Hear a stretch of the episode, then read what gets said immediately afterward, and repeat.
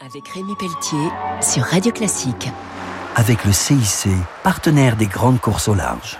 Bonjour et bienvenue pour Grand Large sur Radio Classique. Ce week-end, je reçois le navigateur Jean Le Cam, l'un des héros du dernier Vendée Globe, celui qui a notamment sauvé Kevin Escoffier. Jean, on sait que le départ de la route du Rhum a été reporté pour des conditions météo très musclées.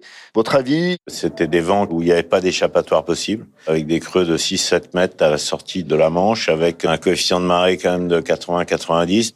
Ça veut dire que la mer est toujours la plus forte. Quand on veut faire le malin avec la mer, on gagne jamais.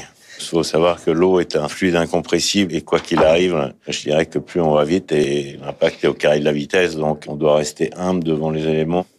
Vous avez un nouveau projet, donc le Vendée Globe 2024. Ça reste pour vous la course de référence un homme tout seul euh, qui part des Sables d'Olonne, qui revient aux Sables d'Olonne, c'est à la fois une aventure, des belles histoires, à la fois des, des, contrastes euh, énormes dans les sentiments, dans les émotions, dans les couleurs. C'est ça aussi qui fait qu'on y retourne.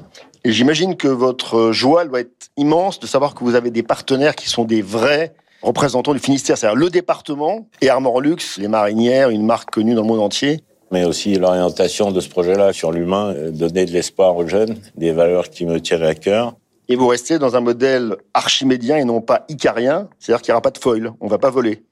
Non, non, nous on veut pas aller à 35 nœuds, on veut simplement faire un nœud, un nœud et demi de plus vite en moyenne sur un tour du monde. Les points de vitesse impactent euh, beaucoup d'efforts, ça suffit pour en détériorer le matériel. Est-ce que les loups de mer, ça existe toujours? J'ai jamais été un loup de mer, je sais même pas ce que ça veut dire. Vous aurez quel âge le jour du départ? 65 ans.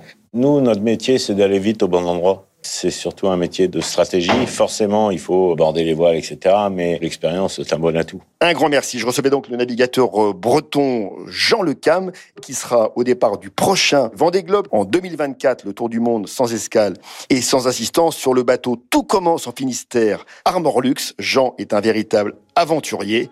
On se retrouve très vite pour Grand Large sur Radio Classique. Au revoir. C'était Grand Large avec Rémi Pelletier sur Radio Classique avec le CIC, partenaire des grandes courses au.